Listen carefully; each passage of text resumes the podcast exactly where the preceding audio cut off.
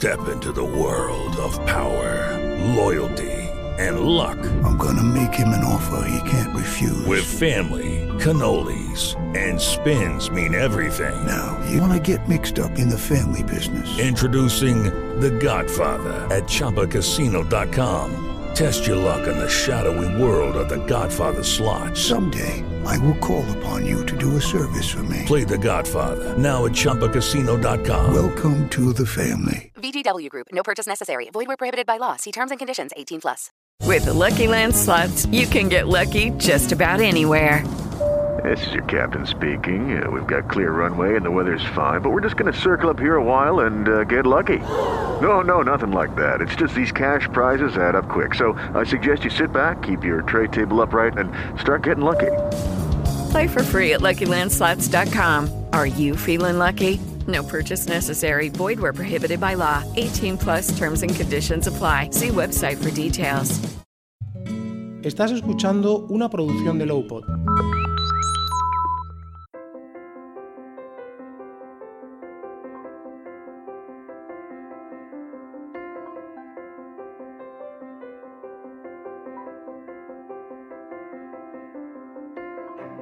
Pain Relief tiene una filosofía muy clara. Sus tratamientos tienen una perspectiva multidisciplinar para tratar tanto la parte sensorial del dolor como la emocional. Y es que si pensamos en las personas que sufren dolor crónico, que padecen dolor crónico, son personas que no sufren solo físicamente, que no sufren solo sensorialmente, sino también mentalmente. No es sencillo vivir con una afectación que te limita en tu día a día y te impide realizar acciones cotidianas como pueden ser pues, dar un paseo, tomarte un café o ir a ver a tus amigos. Esta es una situación que provoca en los pacientes un gran sufrimiento interno y una pérdida de calidad de vida pues considerable, razón por la cual es esencial prestar atención al dolor emocional y ayudar a los pacientes a incrementar el control sobre su dolor y fomentar que tomen un papel activo en su recuperación. Como decimos, es muy importante conocer la parte emocional del dolor y por eso vamos a hablar precisamente de este tema en este episodio de hoy con Sonia Sosa, psicóloga especialista en dolor. Mi nombre es Jorge Molina y estoy acompañado de mi compañero Gonzalo Jiménez de Lucas. ¿Qué tal, Gonzalo? ¿Cómo estás? ¿Qué tal? Buenas tardes. Gonzalo, tú nos vas a explicar un poco quién es Sonia, ¿verdad?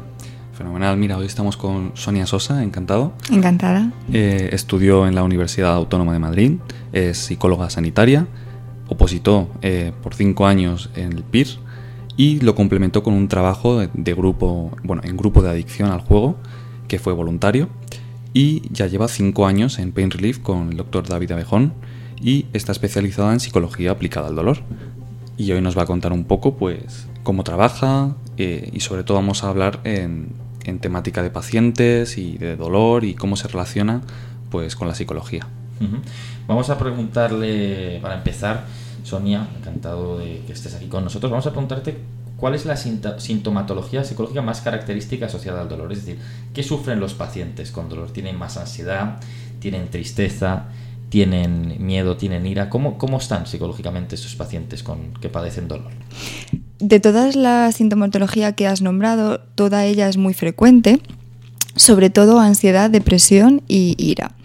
Eh, empezamos por la última, por ejemplo, eh, las personas que tienen dolor eh, crónico, hay muchas cosas que no pueden hacer. Eso conlleva mucha frustración en su día a día y de alguna manera se tiene que expresar y se expresa a través de ira. Es muy frecuente que por ello tengan culpa, porque claro, esa frustración la están pagando con sus seres queridos. Y aquí hay un trabajo educativo de expresar, de, explicarles de que mm, la, ira es muy frecuente y que la podemos manejar, pero trabajar ese sentimiento de, de culpa también. Después, eh, el dolor también lleva falta de control. Eh, la falta de control eh, lo que nos provoca a los seres humanos es mucha ansiedad, con lo cual las crisis de ansiedad, las crisis de angustia también es muy frecuente en dolor. De hecho, se sabe que la ansiedad es una de las variables mantenedoras del dolor crónico. Entonces también es muy importante, ¿no? Eh, cuando tenemos ansiedad nos focalizamos mucho en aquello que nos está produciendo ansiedad, con lo cual hay una hipervigilancia en el dolor ¿no? Está provocando que se mantenga la respuesta de dolor. Y después, claro, con toda esta situación también provoca muchísima tristeza, muchísima desesperanza, muchísima indefensión, que todo ello lleva a la depresión. Con lo cual estas tres respuestas eh, mm, emocionales son muy frecuentes. El miedo también es frecuente, pero es verdad que quizás un poquito menos. Del miedo se sabe que em, cuando la persona tiene mucho miedo, hay un modelo que se llama em, el modelo de evitación eh, y miedo, que lo que hace es que el dolor sea más posible que se convierta en crónico. Cuando una persona tiene mucho miedo, pues eh, empieza también a, a fijarse más. Exacto. Pues me, parece, me parece increíble. Fíjate que el otro día cuando buscábamos, eh, Gonzalo y yo, eh, palabras claves asociadas a, dolor y a dolor crónico, buscábamos en, Google, en, en, Google Trends para ver un poco qué le interesa a la gente, ¿no? Qué le interesa a la gente que padece dolor crónico. Una de las búsquedas que más salía era precisamente depresión y dolor. Es cierto. Depresión y dolor crónico, ¿no? Que entendemos por lo que nos dices que hay mucha gente, claro, al verse inhabilitada para hacer muchas cosas y a sufrir tanto también eh, sensorialmente, pues entra en una depresión y eso es muy importante de manejar. Nos comentabas antes precisamente que, hay mucha gente, sin embargo, que no, no, no entiende la, parte psicológica del dolor, ¿no? Que entiende el dolor solo como algo unidimensional, ¿no? Como algo sensorial, algo físico, un dolor físico, pero que no, no, se, no le presta tanto atención a la parte emocional, no la entiende, ¿no? Y que tú una de las primeras cosas que haces con los pacientes es precisamente hacer un poco una, un, curso educativo, por así decirlo, ¿no? De, de, justificar un poco la, parte emocional del dolor, ¿no? Explicárselo.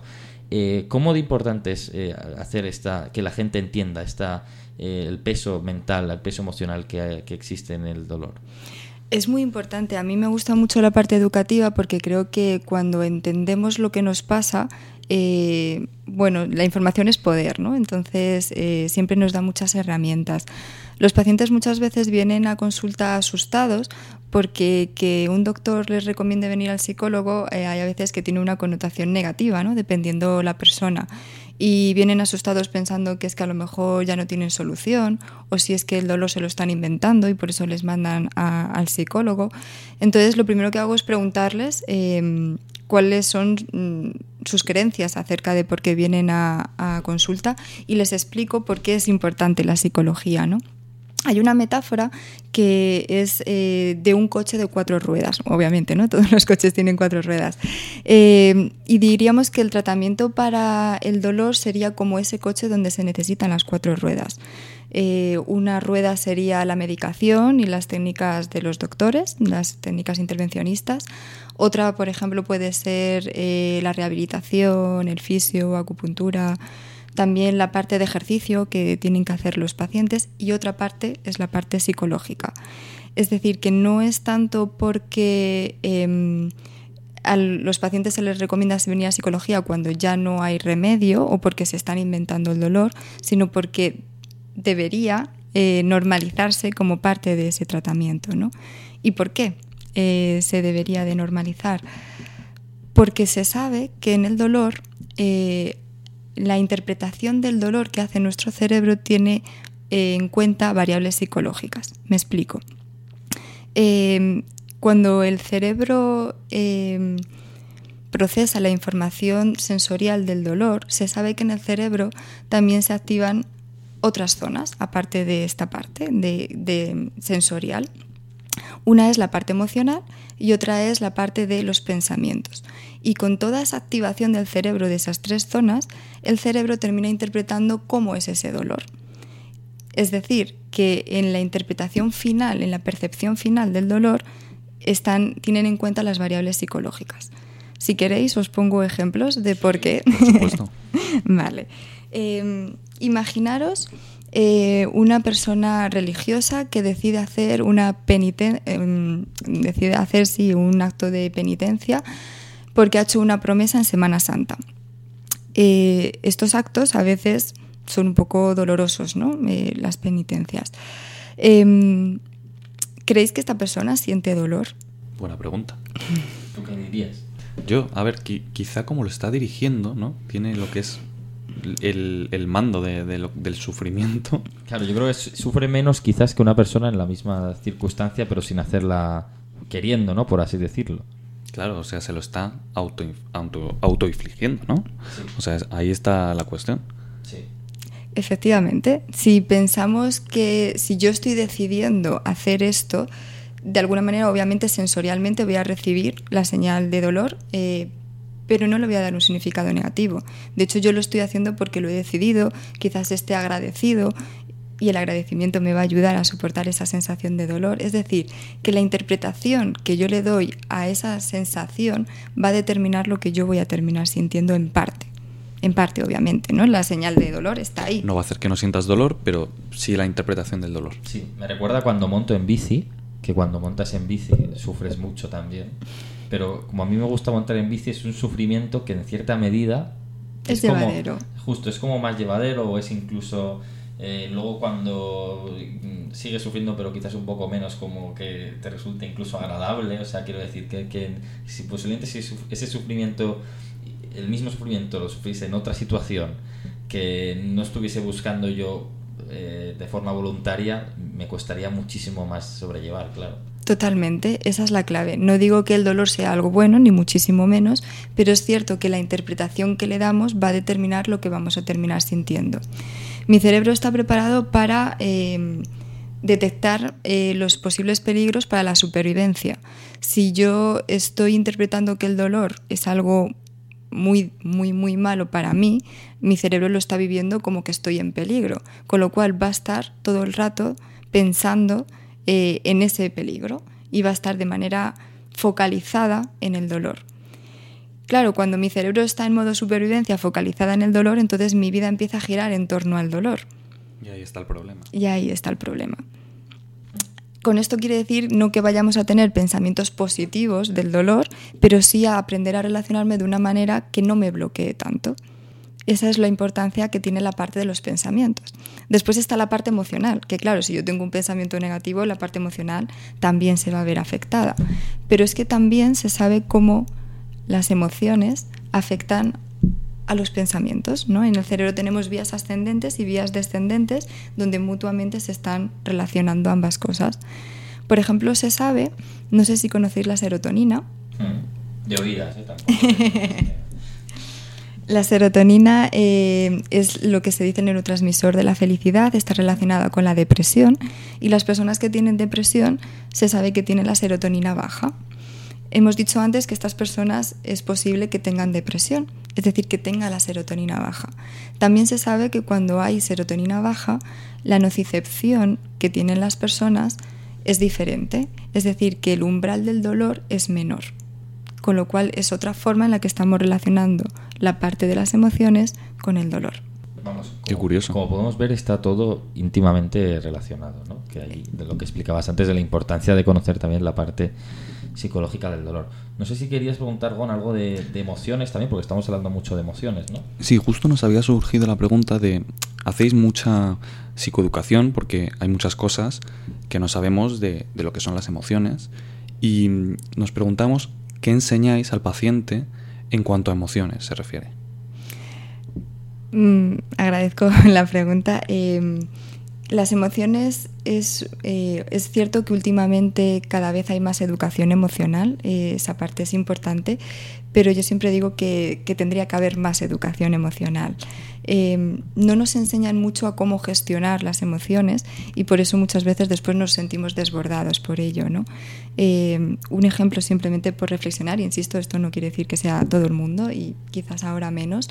Eh, pero cuando nosotros éramos pequeños y a lo mejor te cabreabas con tu hermano, em, lo que a lo mejor nos decían es, piensa lo que has hecho, vete y pide perdón a tu hermano. Pero nunca decían, ¿y por qué te has cabreado? ¿Y cómo te has sentido? Nunca nos han hecho reflexionar ¿no? sobre el mundo emocional.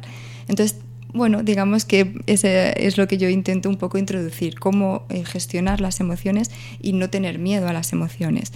Mm, vivimos en quizás en una sociedad donde las emociones desagradables no, son bien vistas, ¿no? No, suelen gustar mucho y muchas veces em, lo que me piden los pacientes es yo quiero dejar de tener esta emoción. ¿No? Eh, yo quiero dejar de tener ansiedad. Como una corrección, ¿no? Qué curioso. Exacto, ¿no? Yo, las emociones de ira no, están bien vistas, con lo cual quiero dejar de tenerla, eh, quiero dejar de... Obviamente no queremos personas con ansiedad, depresión, ¿no? Pero yo quiero dejar de sentir esto. y no lo vemos como que es una parte eh, de nuestro cerebro normal que, que, necesitamos. Y voy a poner otro ejemplo. Creo que con los ejemplos se ve todo mejor. Cuando nosotros tenemos eh, ganas de ir al baño, ¿no? Eh, muchas veces estas respuestas fisiológicas tampoco son agradables. Es decir, a veces estás trabajando y no te viene bien, eh, a veces te cuesta ir al baño, ¿no? Y tienes dolor, te duele la tripa, incluso hasta puede oler mal, ¿no? Es decir, agradable no es. Pero a que nadie dice, a ver si dejo de, de ir al baño, ¿no? Es como que aunque es desagradable, vemos como que es normal esas respuestas fisiológicas. Las emociones son iguales, son desagradables, pero son necesarias. Todas las emociones tienen una función, aparecen por algo, no vienen porque sí, mm, vienen con una señal, es una señal de alarma de algo. Eh, y lo mismo pasa con el dolor, no cuando es dolor crónico, sino cuando es dolor agudo, el dolor aparece por algo. Esto que voy a decir no, no, sé si es muy médico o no, pero el, dolor siempre es una señal de que algo va mal, ¿no? Entonces, cuando a mí me duele, significa que eh, pues tengo una infección o tengo una inflamación, tengo algo. Por ejemplo, uno de los problemas, que esto es lo que digo que no sé si es correcto o no, pero uno de los problemas de los tumores es que como no duelen, cuando nos enteramos es demasiado tarde. Entonces ahí es la importancia de que el dolor es desagradable, pero es una función adaptativa de nuestro cuerpo para avisarnos que tenemos que hacer algo.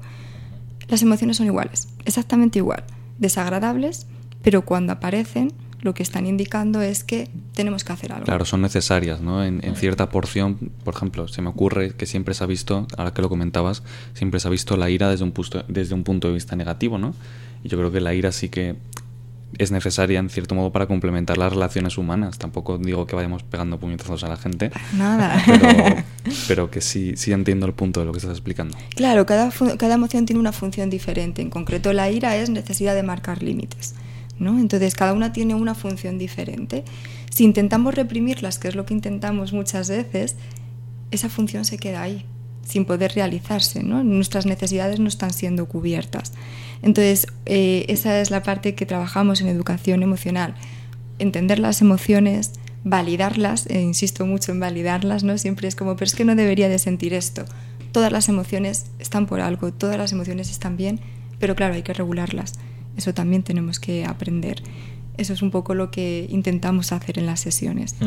Porque tú me comentabas que las sesiones tienen como tal dos, eh, dos aspectos, los que trabajáis, ¿no? que son manejo del dolor y regulación emocional, ¿no? que entiendo que ese es tu último que comentabas también de, las emociones. Claro, como acabamos de ver, eh, el dolor provoca unas emociones y después también si yo tengo problemas en mi día a día, por ejemplo, conflictos con alguien, con mm. mi pareja, con quien sea, también o tengo estrés laboral, eso también va a repercutir en que tenga más dolor. ¿no? Entonces, mi foco de tratamiento va orientado a las dos cosas, herramientas para gestionar el dolor y herramientas para la gestión emocional. Si no me equivoco, la terapia más validada en el tratamiento psicológico del dolor es la, cognitiva conductual, que, bueno, que es, es, una terapia que ayuda a tomar conciencia de pensamientos imprecisos o negativos para que el, paciente pueda visualizar situaciones exigentes con mayor claridad y responder a ellas de forma más efectiva, según hemos investigado.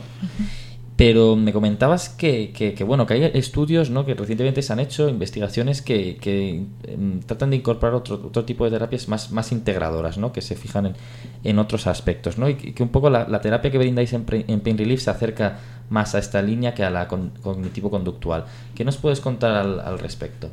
Claro, em, lo que vemos es que em, las variables que pueden afectar a la percepción del dolor eh, van más allá, ¿no? Entonces, eh, por ejemplo, el apego, que el apego es eh, ese vínculo que creamos con las personas que nos cuidan cuando somos pequeños y, bueno, puede haber un apego seguro o un apego inseguro. Se sabe que las personas que tienen un apego inseguro va a tener una repercusión a la hora de sentir dolor de manera diferente, ¿no? ¿Por qué? Porque mi cerebro se altera de cierta manera, tiene unas respuestas al estrés que se ven alteradas y el dolor al final también se percibe como estrés, ¿no? Entonces va a determinar eh, cómo yo al final voy a poder afrontar el dolor. Entonces hay mucha investigación eh, que está viendo cómo el apego y el trauma también interfiere en el manejo del dolor. Y mm, desde la terapia integradora, eh, lo que hace, dentro de psicología hay muchas orientaciones, y la terapia integradora lo que hace es em, coger las herramientas de cada eh, orientación, adecuándolas al paciente y al problema. Y eso es un poco lo que intentamos, no solamente utilizar cognitivo-conductual, que por supuesto también lo utilizamos en el manejo del dolor. Es, cierto que, esas herramientas eh, nos ayudan, pero también utilizamos otro tipo de herramientas que también nos ayudan en el manejo del dolor. Pues eh, yo creo que ha sido muy interesante, ¿no? Sobre todo para, para los pacientes conocerte a ti, Sonia, y luego eh, entender la trascendencia que tiene la parte emocional en, el dolor, ¿no? que no es como nos comentaba, como comentamos, no es solo una sensación física, no es algo meramente sensorial, sino que también tiene afectación eh, bueno, emocional. ¿no? Em, ah, si te parece, vamos a hablar ah, en los siguientes episodios de, de, herramientas de cómo ayudar a manejar el dolor, como el propio podcast dice, cómo ayudamos, ayudáis a los pacientes a gestionar esas situaciones y por lo tanto, si te parece bien, te escucharemos en más episodios aquí en Maneja tu dolor. Genial, yo por mí encantada. Perfecto, pues muchas gracias Sonia, muchas gracias Gonzalo. Muchas gracias. Nos escuchamos en los próximos episodios.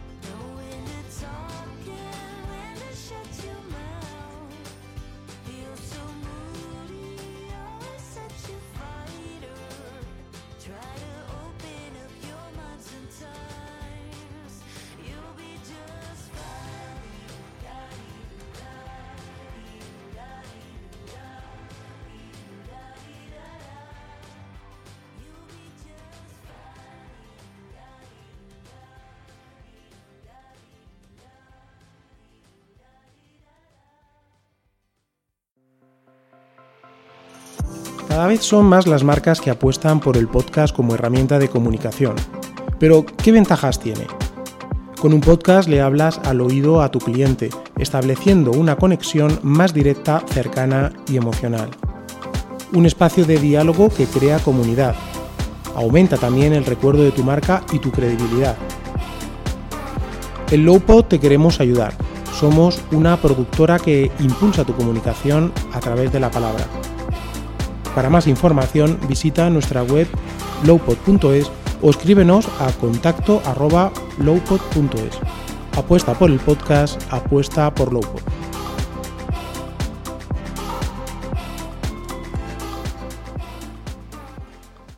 If you only have a 401k, you're not getting the most for retirement. Wait, what? Add a Robinhood IRA on top, then they'll boost it by 3%. You can do that? And if you transfer in any retirement account, you get 3% on top of that. Is there a limit to the match? No limit. Robinhood Gold gets you the biggest contribution match of any IRA on the market. Sign up for Robinhood Gold at Robinhood.com slash boost by April 30th. Subscription fees apply. Investing involves risk. 3% match requires gold for one year from first match. Must keep IRA for five years. Match on transfers subject to additional terms and conditions. Robinhood Financial LLC member SIPC.